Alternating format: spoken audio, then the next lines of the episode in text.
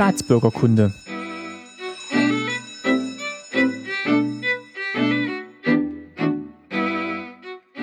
Folge 7, schönen guten Tag. Mein Name ist Martin Fischer und ich freue mich, dass ihr wieder zuhört bei Staatsbürgerkunde. Bei mir sind auch heute wieder meine Eltern Christine Fischer. Hallo. Und Lutz Fischer. Hallo. Ja, bevor es losgeht, wollte ich mich oder wollten wir uns auch nochmal wieder recht herzlich bedanken für eure Unterstützung per Flatter, über eure Kommentare, dass ihr anderen Leuten vom Podcast erzählt habt. Wir freuen uns wirklich, dass ihr so aktiv teilnehmt und zuhört. Vielen Dank. Vielen Dank. Ja, in der letzten Folge hatten wir über Urlaub gesprochen und als Anschlussthema haben wir uns überlegt, wollen wir heute mal sprechen über Transport bzw. Verkehrsmittel in DDR, wie man sich denn so fortbewegen konnte. Und wir haben gedacht, wir gehen mal der Reihe nach vor, also von äh, zu Fuß über Rad, öffentlicher Nahverkehr bis hin zum eigenen Auto, wenn man es denn bekommen hat. Ich kann mich erinnern, wir haben wirklich viel zu Fuß gemacht. Also wir sind viel gelaufen, also sei es jetzt zur Schule oder zur Arbeit. Vielleicht erzählt ihr mal, war das so die Regel? Hatte, hatten viele ein Auto oder ein Motorrad oder ist dann doch viel erstmal zu Fuß passiert? Also zu Fuß ist wirklich sehr viel passiert. Also ich selbst hatte einen Schulweg von anderthalb Kilometern, den ich dann ab der ersten Klasse gelaufen bin. Unterwegs hat man dann äh, so stückchenweise die anderen Klassenkameraden aufgesammelt, dass man dann so mit fünf, sechs Leuten ist man dann einfach diesen Fußweg bis zur Schule gelaufen. Und rück, äh, mittags natürlich das Ganze zurück, manchmal sogar am Nachmittag noch mal rein zum Schulsport oder so. Also das, das war geläufig, das war normal, wenn man so sagen will. War das bei dir auch so? Äh, ich bin auch in eine Schule gegangen, die, die, ziemlich weit weg von meinem Wohnhaus war. Und da konnte man aber mit der Straßenbahn hinfahren. Da haben wir uns auch oftmals getroffen. Das haben wir aber bloß bei schlechtem Wetter gemacht. Ansonsten sind wir wirklich bei schönem Wetter gelaufen. Und das waren bestimmt fünf Kilometer, was wir laufen mussten. Hättet ihr gesagt, dass Schüler oder Leute generell mehr gelaufen sind als, als heutzutage? Oder hat sich das wirklich nur auf Schüler begrenzt, die halt noch keinen Führerschein hatten? Oder sind auch Erwachsene viel, viel zu Fuß gegangen? Ja, allein aus der Tatsache, dass äh, PKWs ja wirklich eine Seltenheit war in Familien, ist man alles zu Fuß gegangen. Also die Erwachsenen sind früh zur Arbeit in ihre Betriebe gelaufen. Manche sind natürlich aus den Dörfern mit, mit den Bussen gekommen, sagen wir jetzt in, in meiner Heimatstadt bis zum Marktplatz und, und liefen dann, dann das restliche Stück bis in die entsprechenden Betriebe. Aber unsere Eltern, äh, die sind alle gelaufen, egal in welchem Teil der Stadt sie gerade gewohnt haben. Also das waren auch manchmal Fußwege von 20, 25 Minuten, wenn man halt am anderen Ende der Stadt äh, den Arbeitsplatz hatte. Also Laufen war eigentlich das Normale und ist, glaube ich, das, was heute ein bisschen fehlt, einfach die Bewegung. Ja, also das war bei uns auch so. Wie gesagt, ich bin in Jena groß geworden und selbst da war es relativ gut mit öffentlichen Verkehrsmitteln, aber selbst da ist man das meiste gelaufen. Wir hatten ja letztes Mal beim Urlaub darüber gesprochen, dass sich so der Bewegungsradius äh, in sehr überschaubaren Grenzen gehalten hat. Glaubt ihr, das hat auch damit zu tun gehabt, dass man eben jetzt nicht so weit entfernt alles hatte, Arbeit, Wohnort, wie es heute vielleicht ist, dass man ganz weite Strecken pendeln muss, dass man wirklich auch viel zu Fuß machen konnte, also vom Einkaufen bis zur Arbeit? Klar, das ist natürlich, das ist natürlich auch ein Grund. Wie zum Beispiel heute sind ja diese Supermärkte oftmals ausgelagert aus der Stadt. Dass man gezwungen ist, mit dem Auto dorthin zu fahren oder halt mit dem Bus. Bloß mit dem Bus kriegt man natürlich dann nicht so viel äh, getragen. Und bei uns waren ja die, die Einkaufsmöglichkeiten, die waren in der Stadt integriert. Also da gab es äh, kleinere Konsumläden oder HOs. Eine Kaufhalle gab es bei uns, die war dann im äh, neueren Teil der Stadt, also weil da sehr viele Neubauwohnungen entstanden, war dann auch diese Kaufhalle. Aber auch dorthin ist man natürlich mit äh, zu Fuß gegangen, später dann mit dem Fahrrad und hat dann an den Lenker links und rechts die Einkaufstaschen gehangen. Aber das stimmt. Also das, es war alles natürlich auch ähm, näher, besser erreichbar. Also äh, es gab halt diese Lebensmittelläden oder für den täglichen Bedarf die Geschäfte, die waren halt zu Fuß gut zu erreichen. Was ein bisschen schlechter zu erreichen war, waren, wir mal, ähm, äh, Ortschaften außerhalb deines Wohngebietes.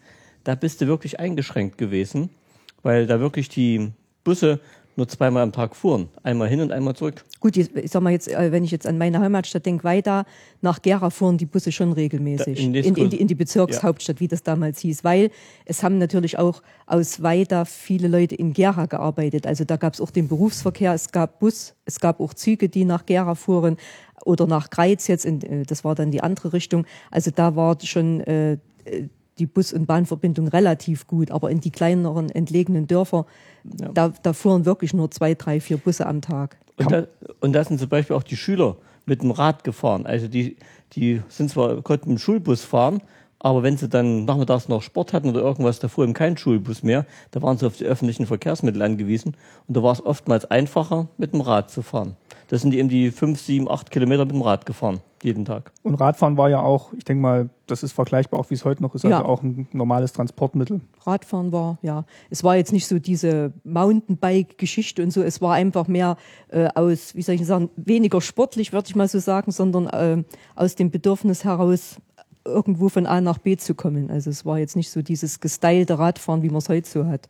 Und wenn ihr sagt, man konnte mit dem Bus oder mit der Bahn zur Arbeit oder zur Schule fahren, gab es jetzt gerade so für die Schüler extra Schulbusse oder waren das dann eher der Linienverkehr, wo die Schüler dann mitfahren konnten? Also bei mir war es so, ich kann mich da noch erinnern, ähm, wir hatten Kinder, die waren aus den Dörfern, die lagen so zwei bis drei Kilometer äh, weg von, von unserer Schule. Die kamen in den ersten Jahren noch zu Fuß. Also und das auch manchmal zweimal am Tag, Weil es keinen Bus gab. weil es diesen Schulbusverkehr erst ein bisschen später wurde, der dann wirklich eingerichtet. Aber das waren dann wirklich, wie du schon an, äh, angeschnitten hast, ähm, direkt Schulbusse. Also die mussten dann nicht mit den Linienbussen fahren, weil die Arbeitszeiten in der DDR begannen ja relativ früh. Also zum Beispiel in dem Werk, wo ich gearbeitet habe, hat man um 6 Uhr angefangen zu arbeiten. Und die Schule ging ja so im Schnitt zwischen sieben und halb acht los. Also das waren dann richtige Schülerbusse. Darf ich einhaken? Und zwar, ich war in der Schule Lehrer, ja, wo die ganzen Landkinder mitgekommen sind. Und da fing die Schule zehn nach halb acht an, gerade wegen den Schulbussen. Und dann gab es direkt als Lehrer Aufsicht an den Schulbussen, standen immer ein, zwei Lehrer eingeteilt, die mussten aufpassen, wie die Schüler alle aussteigen aus den reinen Schülerbussen und dann wieder einsteigen. Und das war richtig geregelt. Also da standen dann zwei, drei Busse und die fuhren dann in die verschiedenen Himmelsrichtungen ja, auf die Dörfer und machten das eine große Runde.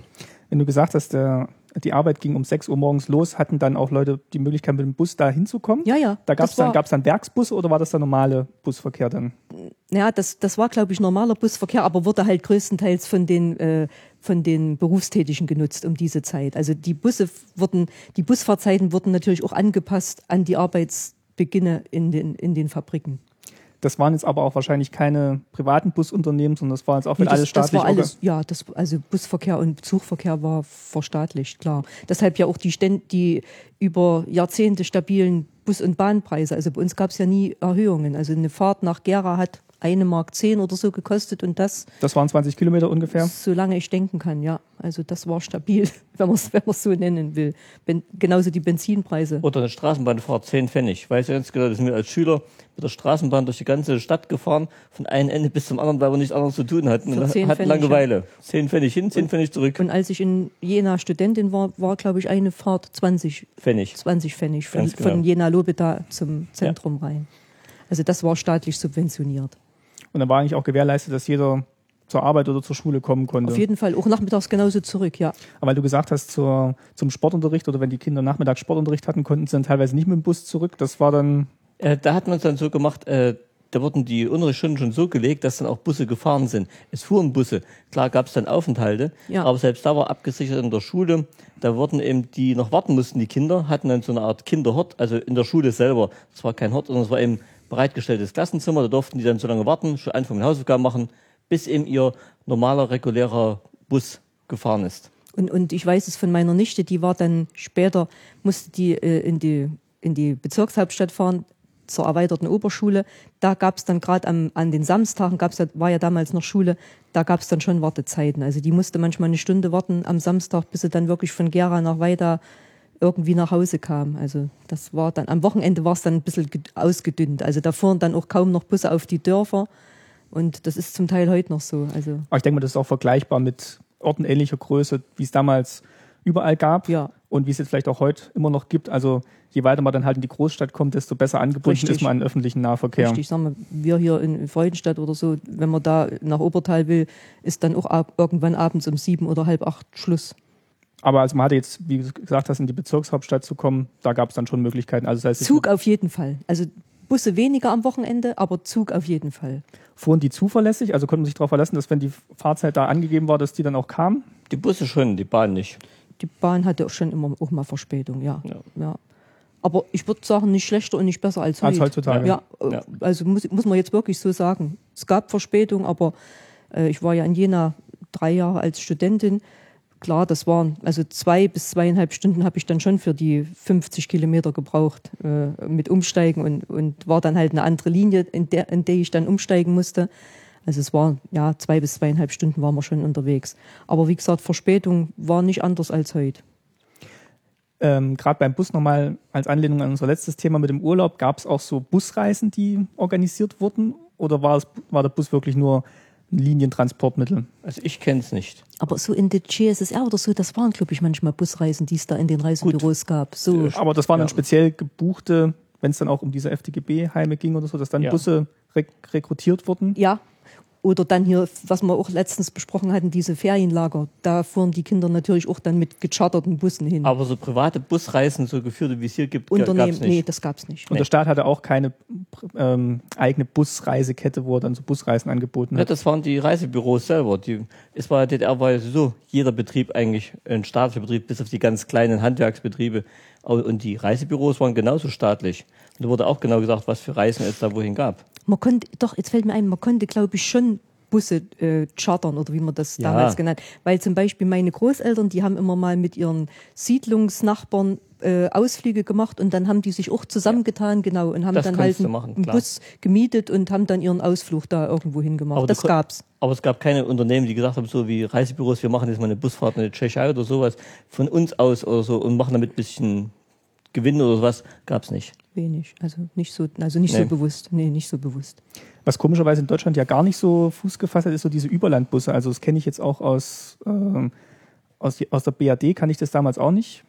Oder in der DDR eigentlich auch nicht, dass halt wirklich so große Strecken mit dem Bus zurückgelegt werden konnten. Also jetzt meinetwegen von Leipzig nach Berlin oder so. Das ging dann alles schon über die Bahn. Ja. Vielleicht ist dann Deutschland doch nicht so groß wie Amerika oder so, dass man da kilometerweit über, über irgendwelche Highways fährt. Also da, da ist dann doch mehr das, der örtliche Nahverkehr und dann halt Fernzüge Äh, oder so. Es waren ja auch die Straßen nicht entsprechend. Also die Straßen waren ja immer furchtbar. Ja. Und gerade so in Überland, die waren ja mehr Schlaglöcher als Verkehrsschilder. Das stimmt. Und da war, deshalb konnte man es gar nicht machen. Also das hätten die Busse nicht lange ausgehalten, denke ich mal. Ja, und die andere Seite ist, wo wollte man schon groß Überland hinfahren?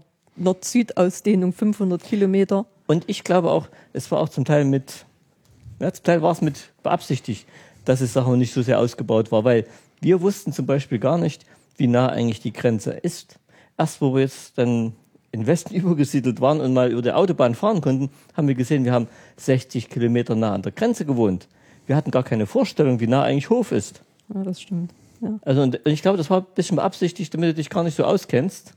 überhaupt auch heute die, äh, die Ziele, die wir uns heute vornehmen, wo man, wenn ich jetzt mal sage, Eisenach oder Erfurt, das, das waren Ja. Weltreisen sozusagen mit den öffentlichen Verkehrsmitteln. Weil es so schlecht angebunden Ja, war oder weil- weil die Straßen so schlecht ja, waren. oder, oder Verbindungen, gell? Und, und es fuhr ja auch nicht so, so viele Züge, wie es heute ist, so im Ein- oder Zwei-Stunden-Takt oder so, gell? Also, das, das merkt man heute erst, wenn man im Auto sitzt, wie schnell man doch von A nach B kommt. Also, das ist schon Zum, zum eine Beispiel, Sache. Zum Beispiel, wo ich bei den Soldaten war, ich war in Berlin, ich brauchte dann ein paar Stunden, um überhaupt bis in Heimatstadt zu kommen. Ich hab, Oh, da, ja. da war ein halber Tag Urlaub schon mal weg. Ja. Also das war, ich musste zwei, dreimal umsteigen, nur von Berlin bis Weida. Das war eine halbe Weltreise Mhm. schon wirklich. Aber man konnte dann schon einfach sich ein Ticket kaufen und mit der, mit der Bahn fahren. Also es musste Ja. jetzt nicht wochenlang im Voraus gebucht werden oder. Na, Sitz, also wenn es jetzt gerade um, um Sommerurlaub ging und man hatte dann mal so einen begehrten Urlaubsplatz irgendwo, dann habe ich schon sehr früh Platzkarten bestellt und sowas. Also das, die waren dann genauso voll die Züge, wie es wie es heute noch ist. Also da hat sich auch nicht so viel geändert. Also gerade die Züge, die dann Richtung Ostsee fuhren, ab Berlin oder so, also da war man gut beraten, wenn man da rechtzeitig einen Sitzplatz sich ergattert hat. oder, oder Züge in die Tschechei oder wo wir Ja. hingefahren sind. Ja, die waren schon teilweise sehr voll. Ja. War das dann auch dieses Prinzip, wie es heute, wie es heute gibt, dass es Regionalzüge gibt, dann gibt es Schnellzüge und dann gibt es halt diese Hochgeschwindigkeitszüge Nee. oder gab es halt einen Zugtyp, Es der gab, über. es gab Eilzüge, nannten die sich, und Personen, also ganz Ja. normale Züge. Das war alles. Ja. Also der eine hielt halt wirklich an jedem Hühnerstall und die anderen fuhren dann, sag ich mal, äh, Gera und dann vielleicht erst der nächste Haltepunkt Zeitz und dann Leipzig, so in dem Abschnitt. Also das waren dann die sogenannten Eilzüge. Ist das so vergleichbar mit dem Interregio heute? Oder? Ja, Ja. ja. Oder schon Intercity? Nee, eher In, äh, eher, ja, vielleicht eher Intercity, möchte ich jetzt schon sagen, von Haltepunkten her. Hä? Die, also so ungefähr. So, so, so, ein- so, ein Mittel, so ein Mittelweg, ja. Und dann halt die ganz normalen Personenzüge, die hielten dann halt wirklich an, an jeder ja, Haltestelle, aber war ja auch notwendig, weil die Leute, wie gesagt, waren ja dann, wenn sie wirklich mal irgendwo hin mussten, darauf angewiesen, dass sie auch irgendwo zusteigen konnten. Es, es, es war ja nicht, dass man sagt, oh, ich fahre dich schnell nach Karlsruhe oder nach, nach Stuttgart. Das war ja alles ein Problem. Also man, man musste wirklich dafür sorgen, dass man wenigstens mit den öffentlichen Verkehrsmitteln dann doch Anbindung bekam an, äh, an andere Strecken. Oder du hattest jemanden, der dich mit dem Auto gefahren hat. Das haben wir ja auch mal gemacht, dass wir uns mit dem Auto haben zum Urlaubsplatz Ja, hinfahren lassen, aber das- weil es umständlich war. Richtig, aber das war dann halt immer ja, ein bisschen komplizierter. Ja. Gab es denn auch schon Flugzeugverkehr? Also konnten wir wirklich in der DDR, in der DDR mit dem Flugzeug von einem Ort zum anderen fliegen? Oder war das wirklich so was Besonderes, dass man das dann nur zu besonderen Anlässen benutzt hat? Das heißt jetzt, um in Urlaub zu fliegen oder für Leute, die halt mehr Geld oder Einfluss hatten, dass die Kann ich jetzt wirklich nicht sagen, ob es in der, in der DDR Doch, ich glaube schon. Flugverkehr gab. Doch. Von Leipzig nach Dresden oder so, keine Doch. Ahnung. Ich glaube, das gab's, Ja. aber wirklich so eingeschränkt und wirklich nur so für ausgewählten Personenkreis, dass der normale Bürger damit nichts zu tun hatte. Hat sich, wir haben uns gar nicht damit beschäftigt, gell? Nee. Selbst als wo wir nach Bulgarien geflogen sind, wir sind in Berlin abgeflogen und sind mit dem Zug nach Berlin Ja, gefahren. das war, oh, das war schlimm. Das war wirklich schlimm. Also du warst ja damals noch klein und erst mal bis Berlin kommen und ja, dann auf diesen Flughafen da und das, das war schon wusste man denn, sehr da, beschwerlich. wusste man denn vorher, welche Verbindung mit der man da nehmen musste? Oder wie hat man denn recherchiert, welche, Kursbuch. welche, wie man dann wohin gekommen ist? Gutes altes Kursbuch. das haben die Schüler in der Schule Das gelernt. haben wir gelernt, ein Kursbuch zu lesen. Richtig, da gab es hier Unterrichtsfach ein paar Stunden Kursbuch. Hat mir Freude gemacht, da die, die Verbindungen rauszusuchen. Gell, Lutz? Das hat mir immer Freude gemacht. Ich habe das gerne gemacht. Da. Und dann hab, hab, hat man wirklich gesagt, ah ja, da von Weida muss ich bis Gera, von Gera nach Leipzig, von dort nach Berlin. So, so waren ungefähr die Streckenverbindungen. Und dann hat man geguckt, erst die eine Strecke, wann bin ich dann dort? Also mir hat das Spaß gemacht. Und das hat, das hat dann auch in der Regel geklappt, weil du gesagt hast, wir hatten auch oft Verspätung die Züge. Ja, man, man hat dann auch immer ein bisschen Züge rausgesucht, die so ein bisschen eine längere Aufenthaltszeit hatten an den, an den Umsteigebahnhöfen. Gell? Und, und ich habe natürlich dann auch Platzkarten besorgt für die längeren Strecken. Das konnte man, ich weiß gar nicht, wie das macht, das konnte man relativ frühzeitig äh, bestellen. Also jetzt, jetzt ist, glaube ich, so ein Vierteljahr oder so, dass man so Plätze reservieren kann. Ich glaube ja, 90 Tage. Ja, und ich, ich glaube in der DDR, du konntest schon im Januar für den Sommer irgendwie, sobald der Sommerfahrplan raus war, konntest du Platzkarten reservieren. Also das, das war möglich. Also, ja, also das mit dem Kursbuch, das kennt heute gar niemand mehr, gell? Nee, also das, das gab es dann halt ein Kursbuch für ganz, DDR. für ganz DDR. Das war eine ganz schöne Schwarte, sage Mhm. ich mal. Es war ein dickes Buch. Und da hat man sich. Also man konnte aber auch an, An Schalter gehen. an Schalter gehen und die haben einen auch eine Verbindung rausgesucht, auf jeden Fall. Und da gab es ja, ich sag mal, es gab ja mehr Schalter, als es heute ist. Heute gibt es ja nur in jeder größeren Stadt mal so einen, so einen Auskunftsschalter. Früher hatte wirklich äh, auch weiter Jeder Bahnhof hat einen gehabt. hatte einen Schalter mit einem, mit einem Beamten dahinter, der dann Fahrkarten verkauft hat und Verbindungen rausgesucht hat, ja. Das war halt auch wahrscheinlich, weil es eine staatliche Institution war, dass die dann auch jemanden hinsetzen konnten, aber war dann oftmals ja auch die einzige Möglichkeit, sich ein Ticket zu besorgen oder eine Verbindung raussuchen zu lassen. Es ist ja nicht so, dass man, und es war ja nicht so, dass man heute alles selber recherchieren muss und kann über Internet oder Fahrkartenautomat. Da braucht man halt wirklich Personal, das, Genau. das den Reisenden dann hilft. Also ich- wär auch heute für manche älteren Bürger oder so nicht schlecht, wenn an mancher Stelle doch noch jemand einen äh, so einen Ansprechpartner hätte. Also ich sehe es immer gerade in Freudenstadt Stadtbahnhof. Selbst ich stand schon vor diesem Fahrkartenschalter und habe dann versucht, eine Fahrkarte zu bekommen. Und der druckt mir dann immer nur eine Verbindung aus statt einer Fahrkarte. Also es ist nicht unbedingt alles so viel besser geworden.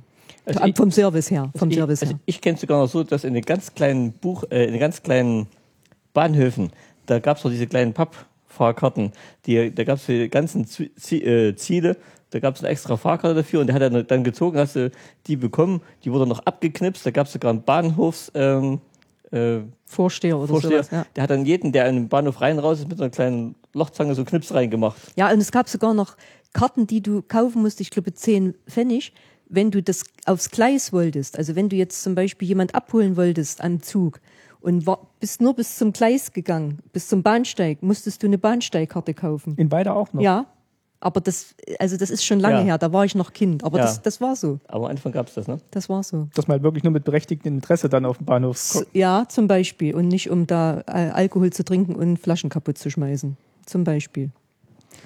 Wenn wir jetzt sagt, okay, ich möchte jetzt doch ein bisschen individueller reisen, dann hat man jetzt, würde man ja heute sagen, okay, dann kaufe ich mir halt ein Auto oder Motorrad oder Moped. Wolltest du noch was Ja. zum, zum Thema Bahn sagen? Nee, das war eigentlich schon so, weil Anfangs sind wir viel gelaufen als Kinder, dann haben wir als Jugendliche ein Rad bekommen. Das war, Minirad. das war schon mal ganz toll. Also wenn ich als Jugendlicher habe ich mir jahrelang ein Fahrrad gewünscht, aber die waren auch nicht billig, gab es auch nicht immer. Also habe ich irgendwo eins bekommen, so mit 14 und habe es nicht lange gefahren und dann war schon der nächstgrößere Wunsch Moped. Da hat man sich als Jugendlicher mit 14, 15 durftest du einen Moped-Führerschein machen und durftest dann diese kleinen Mopeds fahren.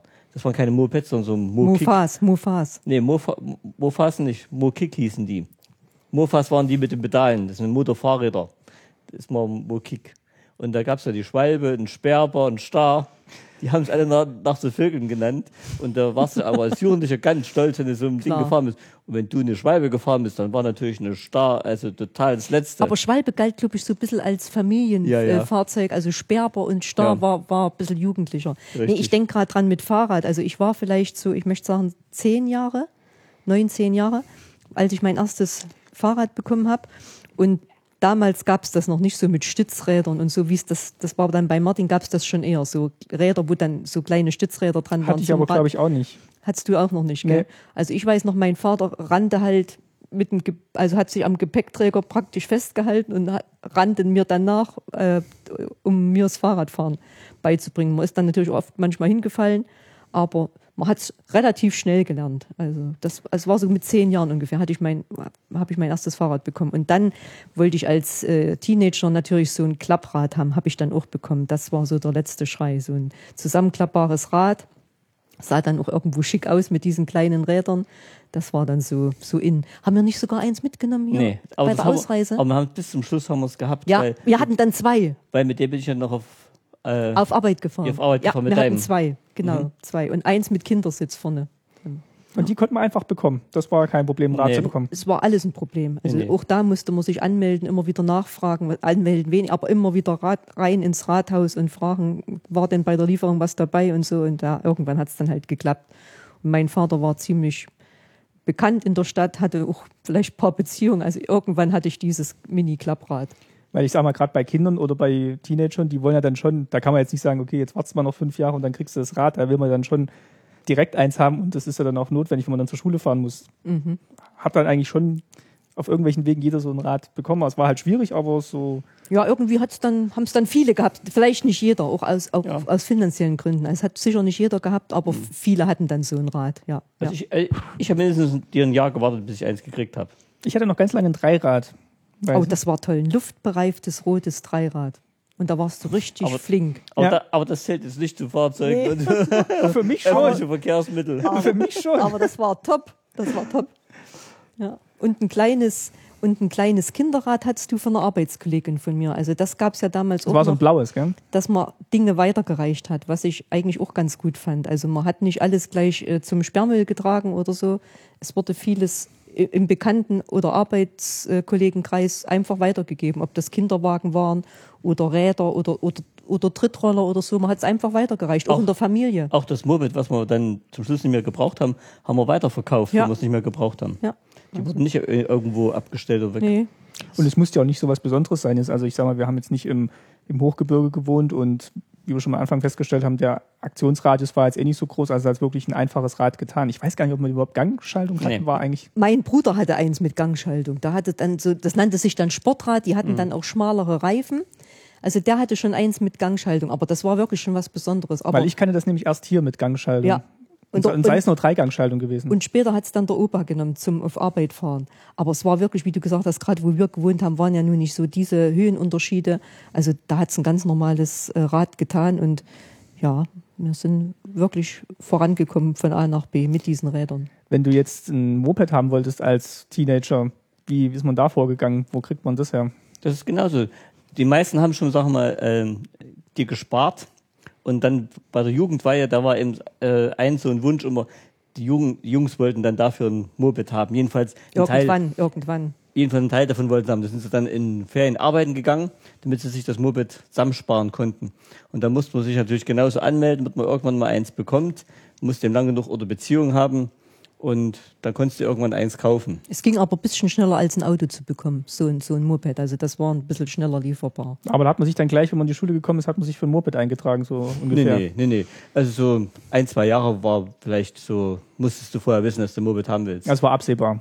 Ja, ja. Und dann musstest du aber auch einen ganz normalen Führerschein machen fürs Moped oder konntest du es direkt so fahren? Nee, nee, dann brauchtest du den Moped-Führerschein. Ich glaube, das ist ja hier genauso. Ja. Da muss, und zwar gab es direkt Fahrschulen, wo du das machen konntest. Auch staatlich dann natürlich wieder. Ja, Aber da war auch die Wartezeit nicht so lange. nee. Also ich habe heute beim Recherchieren oder bei, bei der Vorbereitung auf diese Sendung hier mal geguckt. Ich habe äh, in, unter, in unseren Unterlagen noch Anmeldungen gefunden für, für Lutz und mich zum Führerschein in äh, staatlichen äh, wie, Fahr Fahr Fahrschulen. Fahrschule in Gera. Fahrschulbetrieb? Oder? Ja, irgendwie sowas.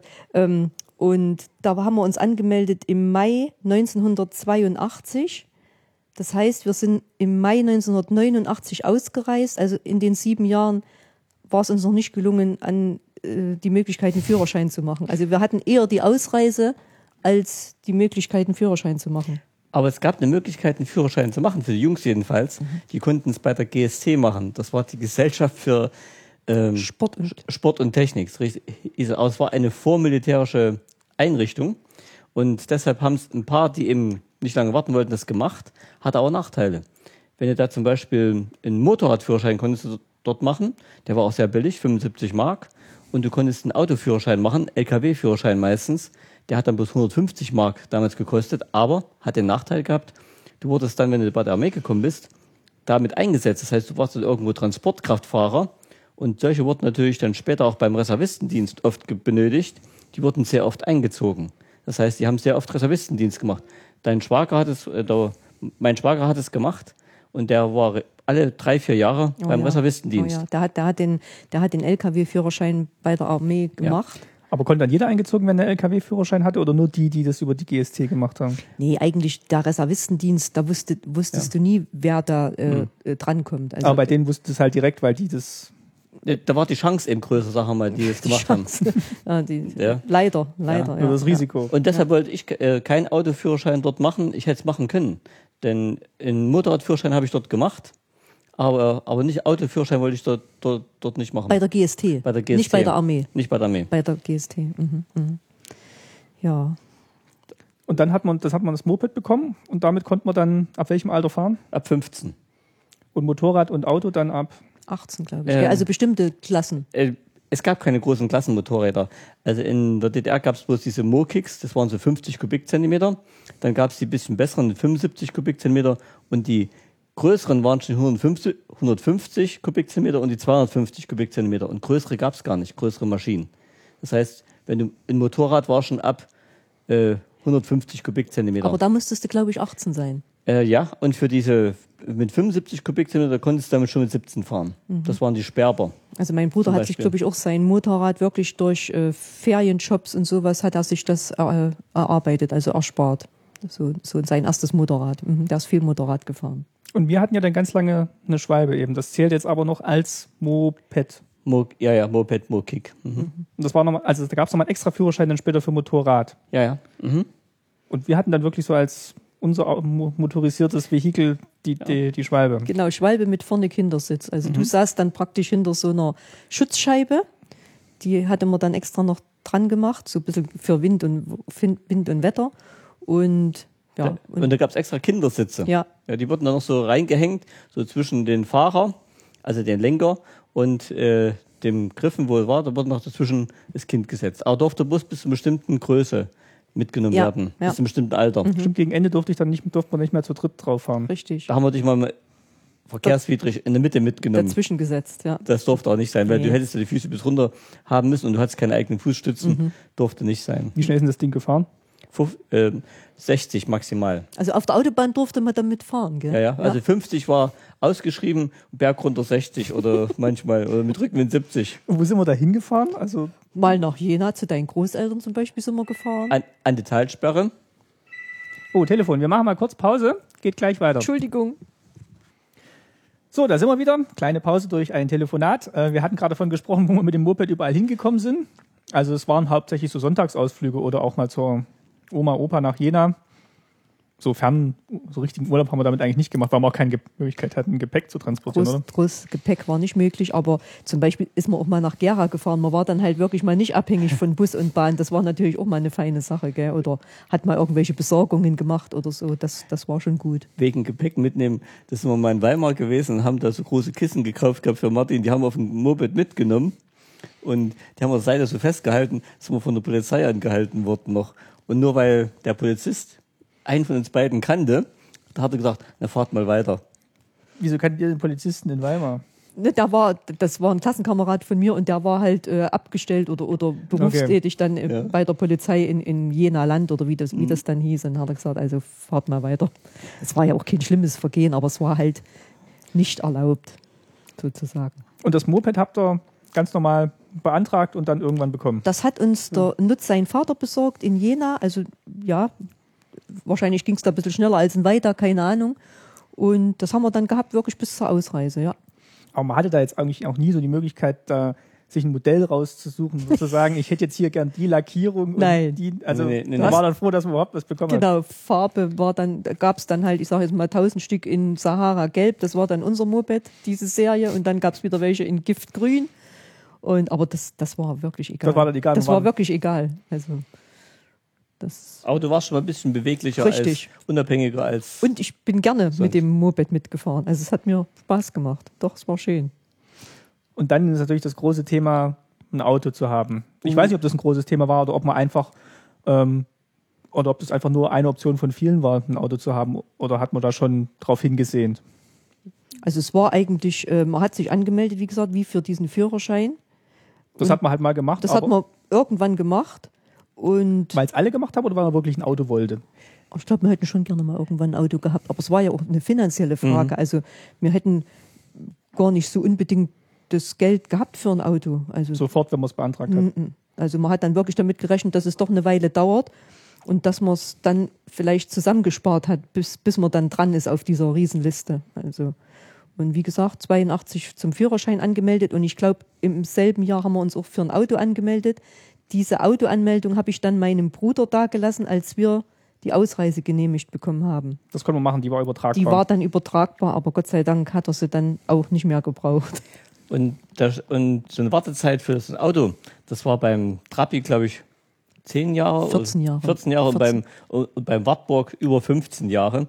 Und an den Autohäusern, die das verkauft haben, da war direkt so ein Schild dran, wo da steht, jetzt liefern wir aus für 1976 Anmeldung, Anmeldungen. Und da konntest du sehen, da konntest du ausrechnen, aha, 76 ist jetzt dran, jetzt haben wir 82, das sind sechs Jahre. Also, Bin ja. ich, könnte ich in sechs Jahren vielleicht dran sein. War das so die Durchschnittswartezeit? Nee, nee, das, so 15 Jahre waren es. 14, also für ein neues Auto Ja. 14 bis 15 Jahre. Und dann gab es natürlich auch so einen Gebrauchtwagenhandel oder da gab es dann so riesen Wiesen oder so. Ja. Da hat dann jeder so sein Gebot dran gesteckt oder das, was er möchte. Und dann ging halt viel über einen Privatweg, Ja. wenn, wenn man so will. Also, Also, also derjenige, der ein Auto hatte, der hat eigentlich quasi schon eine Gelddruckmaschine gehabt. Der hat immer Neues gehabt, weil der konnte das alte Auto für einen Neupreis oder noch mehr verkaufen, weil es gab ja keine. Und da hat einer, der eins haben wollte, aber noch zehn Jahre warten musste, der hat immer altes gekauft. zum für Neu- Preis für neu. Für Neupreis. Und der, der ein neues verkauft hat, der konnte damit sein nächstes Auto schon finanzieren. Dein Vater hatte ja zum Beispiel auch einen gebrauchten, was hattet ihr? Ähm, Moskwitsch oder, oder, Moskwitsch, oder ja. Skoda? Oder, ja, Nee, Moskwitsch, Moskwitsch, glaube ich, mhm. ja. Also ich weiß auch nicht, was, was er dafür bezahlt Das heißt, man musste sich aufs Modell festlegen, wenn man ein Auto beantragt hat. Man konnte jetzt nicht sagen, ich hätte Ja, gerne ein. Auto und das, was zuerst kommt, nehme ich. Nee, nee, du Nee, nee. müsstest sagen, ich, ich glaube, wir hatten uns angemeldet für ein Wartburg, gell? Also ein Wir hatten sogar zwei Anmeldungen, soweit ich Ja, weiß. du eine, ich eine. Ja, ja. ja, ja. Weil da hätte man mit der Anmeldung ja später dann vielleicht mal verkaufen können, irgendjemanden, weil die ja übertragbar war. Da hättest du sagen, das Auto ein bisschen finanzieren können als Beispiel. Was hat denn so ein Auto gekostet jetzt im Verhältnis zum Monatslohn? Also ich glaube, so ein Trabi hat neu gekostet 11.000 Mark oder Mhm. so oder 12.000 Mark, naja.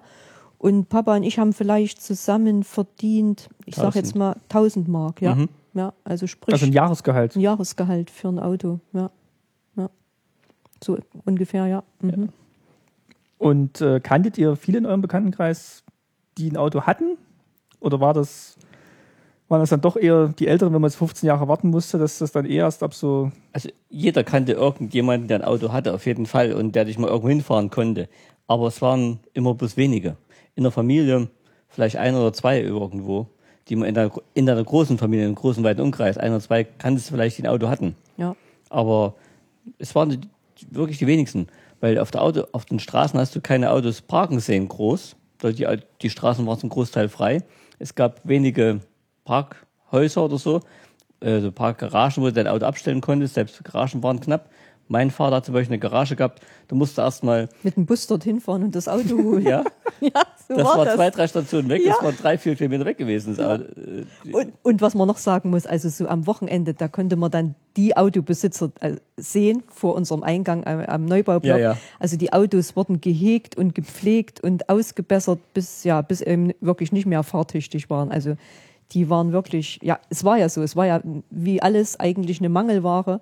Und wenn man es dann hatte, dann hat man es einfach geschont und ja, geputzt und gemacht. Also, und, und wenn dann mal, wenn dann mal aus dem Westen jemand kam mit dem Auto, das war immer sehr schön. Also, und das Standen alle drumherum. haben dann alle Männer haben dann geguckt in das Auto rein und Ja. ringsrum und das, das war wirklich eine, eine ganz große Besonderheit. Ist ja klar, ich meine, die, die waren ja einfach schick, die Autos. Also, Und qualitativ auch besser? Ja, selbstverständlich. Also, das Oder was habt ihr denn so für Erfahrungsberichte von Leuten gehört, die ein Auto gehabt haben? Haben die immer gesagt, oh, laufen kaputt oder Ja, also die Arbeitskollegen haben sich oft unterhalten, wo sie dann wieder das Ersatzteil herkriegen. Das war ja auch wieder ein Problem. Also es gab zwar Autoreparaturwerkstätten, aber die hatten ja dann auch nicht immer sofort die Ersatzteile parat, die nun vielleicht dein Trabi gerade gebraucht hat. Gell? Und dann wurde da auch wieder geschachert und gemacht und vielleicht hat der was und frag doch mal den, vielleicht kann der dir weiterhelfen und so. Also es wurde sehr viel auch in, in, ja, in Eigenarbeit äh, an, den, an den Autos gemacht. Also nicht alles wurde in der, in der Werkstatt gemacht.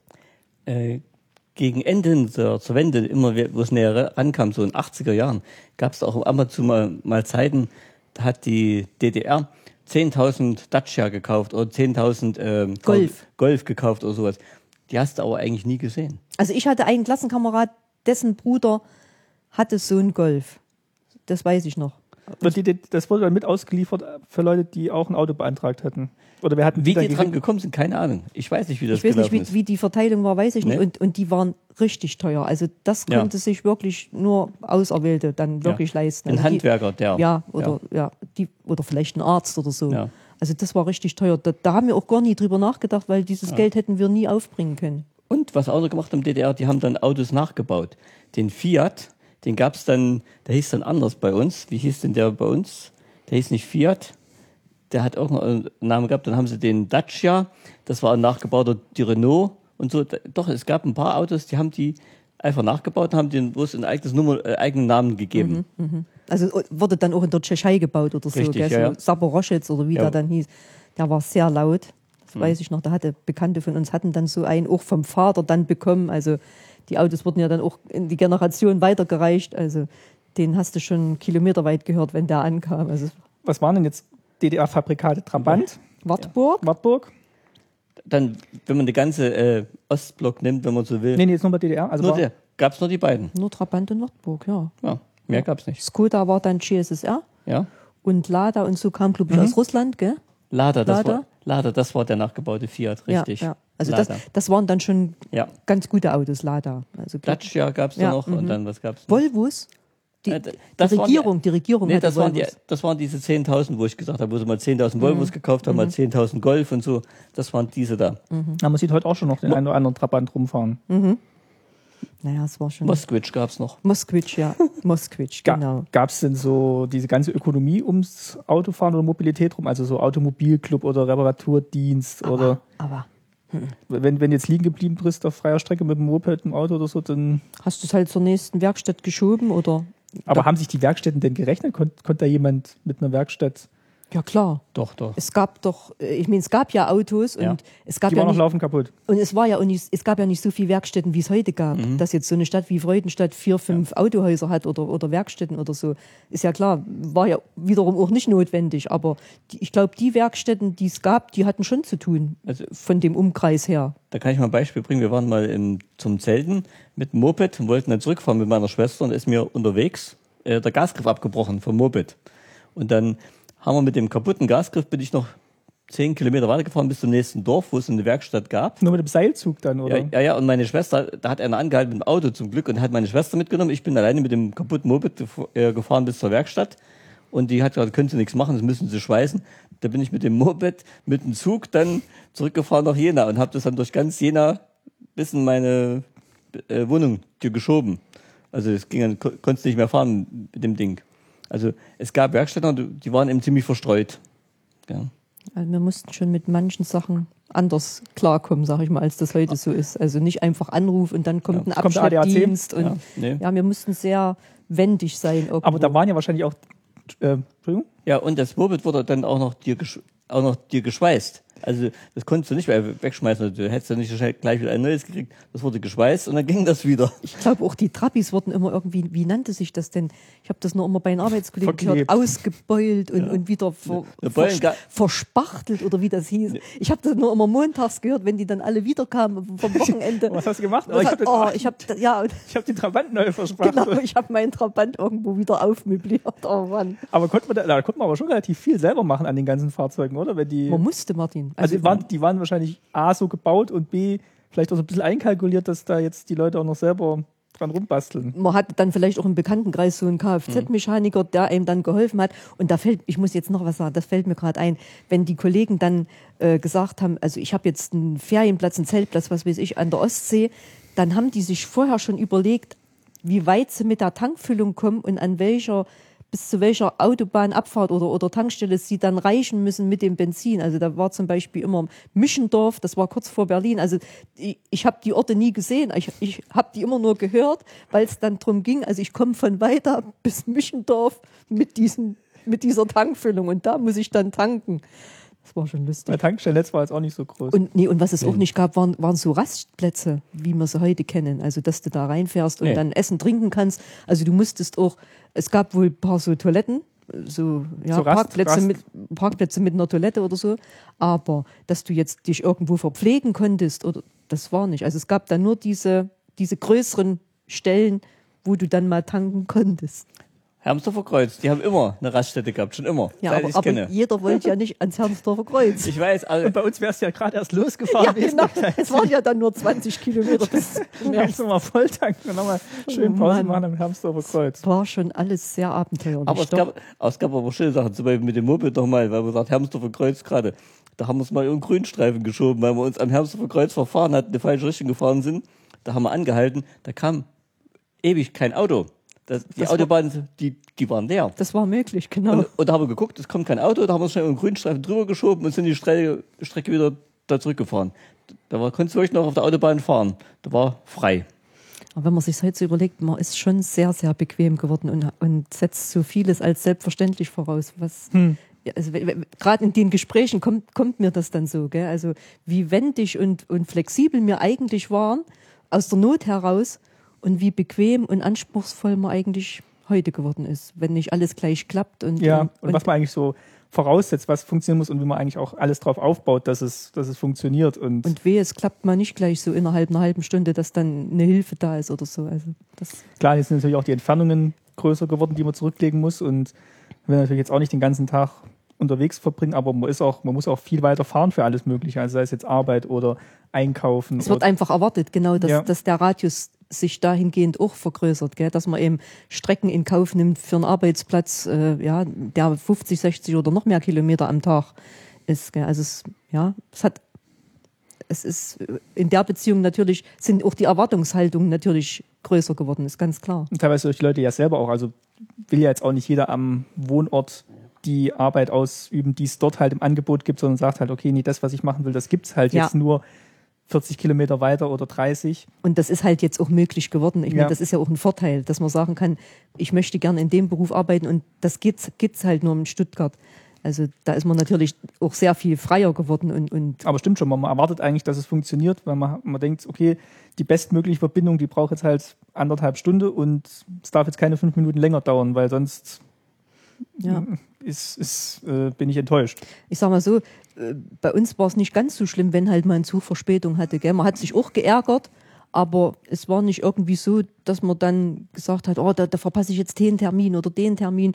Man war halt leider nur eine Stunde oder zwei später zu Hause. Gut, man kann es ja auch heute einplanen. Also man kann ja auch sagen, ich mh, rechne mir so viel Umsteigezeit ein, dass es passt. Also Verspätung gibt's ja immer. Es gibt's ja heute genauso bei der Bahn wie damals wahrscheinlich. Ja, leider. Nee, aber du hast ja so, wenn du irgendwo hingefahren bist, schon mal einen halben Tag eingeplant, du bist eben da unterwegs. Und, und wenn es eine halbe oder Stunde länger dauert, das hast du eigentlich schon eingeplant gehabt, einkalkuliert. Gut, und, und man kann wirklich sagen, das ist ja auch heute oft Themen, äh, Thema im Fernsehen oder so, die Zeit war eigentlich ein bisschen ruhiger. Also es, es war nicht so gestresst, wie es heute ist, dass du eben genau dann und dann dort und dort sein musstest. Klar, früh zur Arbeit und so schon, gell? aber ja, man, man hat einfach, wie der Papa schon gesagt hat, man hat eingeplant, es kann auch zwei Stunden später werden oder so. Gell? Also es war ja, ein, ein bisschen gemütlicher. So. Und wir sind überall angekommen, wo wir ankommen wollten. Ja, wo wir hinkamen, das muss man dazu sagen. Also wo wir hin durften. Okay, oder was muss ich was, was vor, halt vorgestellt, ging. wo man ja, hinkommt? Ja. ja, doch.